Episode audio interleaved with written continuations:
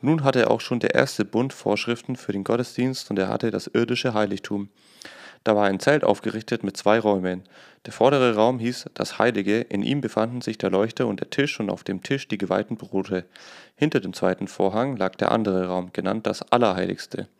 Darin standen der goldene Altar, auf dem Weihrauch verbrannt wurde, und die Bundeslade, die ganz mit Gold überzogen war. In ihr befanden sich der goldene Krug mit dem Manna, der Stab Aarons, an den Blüten gewachsen waren, und die Steintafeln mit dem Bundesgesetz. Über der Lade waren die Keruben, die auf die Gegenwart Gottes hinweisen. Sie breiten ihre Flügel aus über der Deckplatte, auf der die Sünden gesühnt wurden. Aber davon soll jetzt nicht im Einzelnen die Rede sein. Das Heiligtum besteht also aus zwei Teilen. In den vorderen Teil des Zeltes gehen die Priester jeden Tag und verrichten dort ihren Dienst. Den hinteren Teil darf nur der oberste Priester betreten und das auch nur einmal im Jahr. Dabei nimmt er Blut mit und opfert es für sich und für die Menschen, die ohne bösen Willen schuldig geworden sind. Heil der Heilige Geist weist mit alledem auf Folgendes hin. Solange noch der vordere Teil des Zeltes besteht und der Zugang zum hinteren Teil den genannten Einschränkungen unterliegt, ist dies ein Zeichen dafür, dass der Zugang zum eigentlichen himmlischen Allerheiligsten noch nicht eröffnet worden ist. Der vordere Teil des Zeltes ist ein Sinnbild für die gegenwärtige Zeit und den in ihr herrschenden Zustand. Da wenden Opfer und Gaben, da werden Opfer und Gaben dargebracht, die nicht die Kraft haben, die Menschen, die sie daran die sie darbringen, in ihrem Inneren vollkommen zu machen, so dass ihr Gewissen sie nicht mehr anklagt. Da geht es allein um Vorschriften, die über Essen und Trinken und über religiöse Waschungen, also um äußerliche, irdisch vergängliche Vorschriften, die nur auferlegt waren bis zu dem Zeitpunkt, an dem Gott die wahre Ordnung aufrichten würde. Jetzt aber ist Christus gekommen als der oberste Priester, dessen Opfer uns in Gottes Augen wirklich vollkommen gemacht hat. Er ist durch den vorderen Teil des Zeltes hindurchgegangen, des Zeltes, das größer und vollkommener ist, weil es nicht von Menschen errichtet wurde und das heißt nicht zu dieser Welt gehört. Und er ist ein für allemal hineingegangen in das eigentliche, das himmlische Allerheiligste. Das tat er nicht mit dem Blut von Böcken und jungen Stieren, sondern mit seinem eigenen Blut. Und so hat er uns für immer von unserer Schuld befreit. Menschen, die im Sinn der religiösen Vorschriften unrein geworden sind, werden durch Besprengung mit dem Blut von Böcken und Stieren und der Asche einer Kuh äußerlich von ihren Befleckungen gereinigt. Wenn das Blut der Tiere diese Kraft hat, um wie viel mehr und dann wird dann das Blut von Christus uns im Inneren reinigen von den Folgen unseres Götzendienstes, sodass wir dem lebendigen Gott dienen können. Denn in der Kraft des ewigen göttlichen Geistes hat Christus sich selbst als fehlerloses Opfer Gott dargebracht. Deshalb kommt auch durch Christus der neue Bund zustande, damit alle, die Gott berufen hat, das zugesagte ewige Erbe empfangen. Christus ist in den Tod gegangen, um sie von den Folgen ihres Ungehorsams unter, den, unter dem ersten Bund zu erlösen.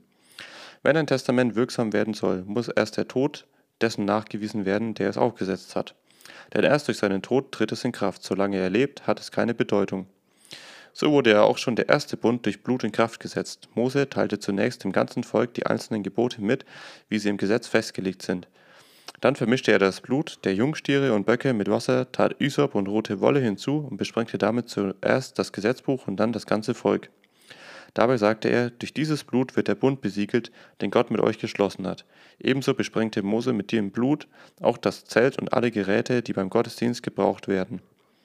Nach dem, was im Gesetz steht, gibt es fast nichts, was nicht durch, das Blut, was nicht durch Blut gereinigt werden muss. Und es gilt in der Tat, Schuld wird nicht vergeben, wenn nicht Blut dafür fließt.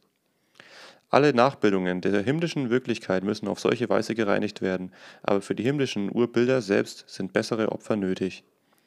Christus ging nicht in ein Allerheiligstes, das Menschen erreicht haben und das doch nur eine unvollkommene Nachbildung des, wirklichen, des wirklichen Allerheiligsten ist.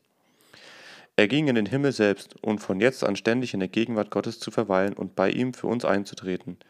Der oberste Priester des jüdischen Volkes muss Jahr für Jahr aufs Neue in das Allerheiligste hineingehen, um fremden Blut, dem Blut von Böcken und Jungstieren. Doch Christus ist nicht in den Himmel gegangen, um sich immer wieder selbst zu opfern. Er hätte ja dann seit Anfang der Welt schon viele Male den Tod erleiden müssen. Nein, jetzt am Ende der Zeit ist er erschienen, um ein für allemal die Sünde der Welt dadurch fortzuschaffen, dass er sich selbst zum Opfer brachte. So wie jeder Mensch nur einmal sterben muss, danach kommt er vor Gottes Gericht.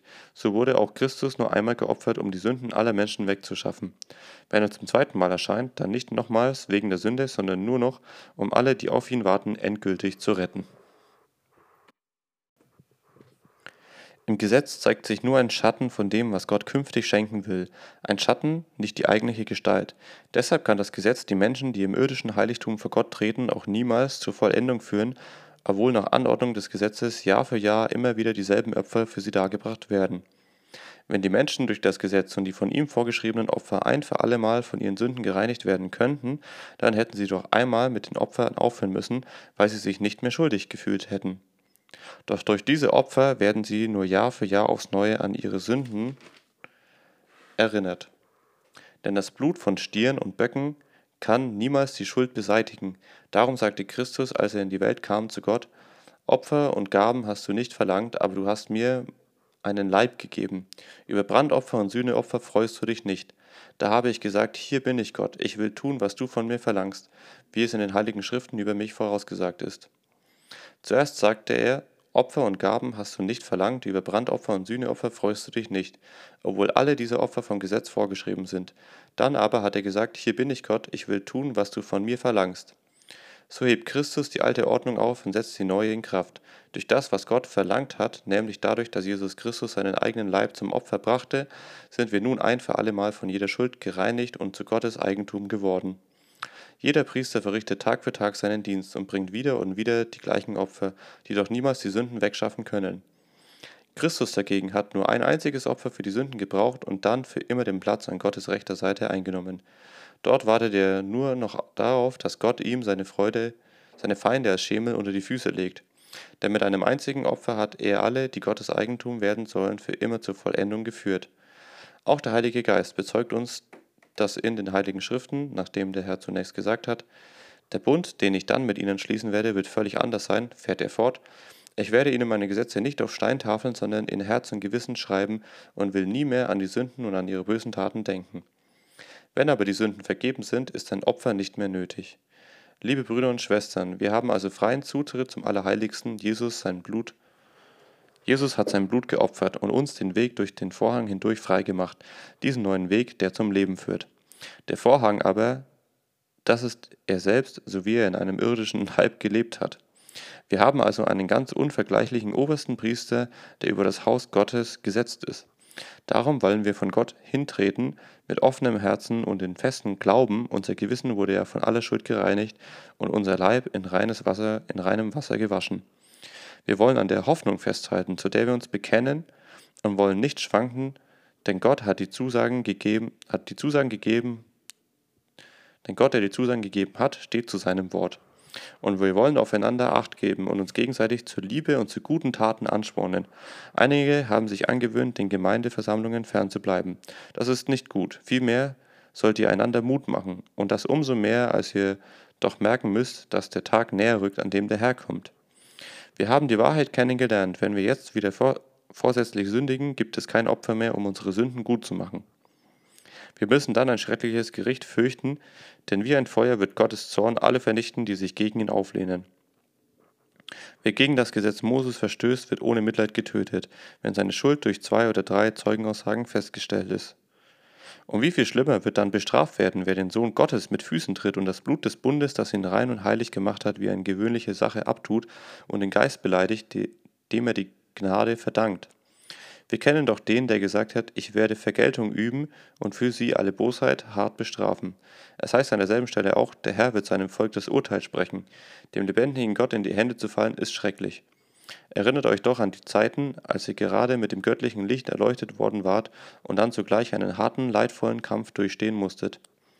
Die einen wurden den öffentlich die einen wurden öffentlich beleidigt und misshandelt, die anderen standen denen treu zur Seite, die dies ertragen mussten. Ihr habt mit den Gefangenen gelitten, und wenn euch euer Eigentum weggenommen wurde, habt ihr es mit Freude ertragen, denn ihr wusstet, dass ihr in einem viel besseren Besitz habt, der euch nicht genommen werden kann. Werft nur jetzt eure Zuversicht nicht weg, die doch so reich belohnt werden soll. Ihr braucht Kraft zum Durchhalten, damit ihr weiterhin tut, was Gott von euch will und so auch bekommt, was er versprochen hat. Es heißt hier in den Heiligen Schriften, noch eine kurze, ganz kurze Zeit, dann kommt der, den Gott angekündigt hat. Er wird sich nicht verspäten. Wer mir im Glauben vertraut und das Rechte tut, wird durch sein Vertrauen am Leben bleiben, wer aber mutlos aufgibt, mit dem will ich nichts zu tun haben. Wir gehören doch nicht zu den Menschen, die den Mut verlieren und deshalb zugrunde gehen. Vielmehr gehören wir zu denen, die Gott im Glauben vertrauen und das Leben gewinnen.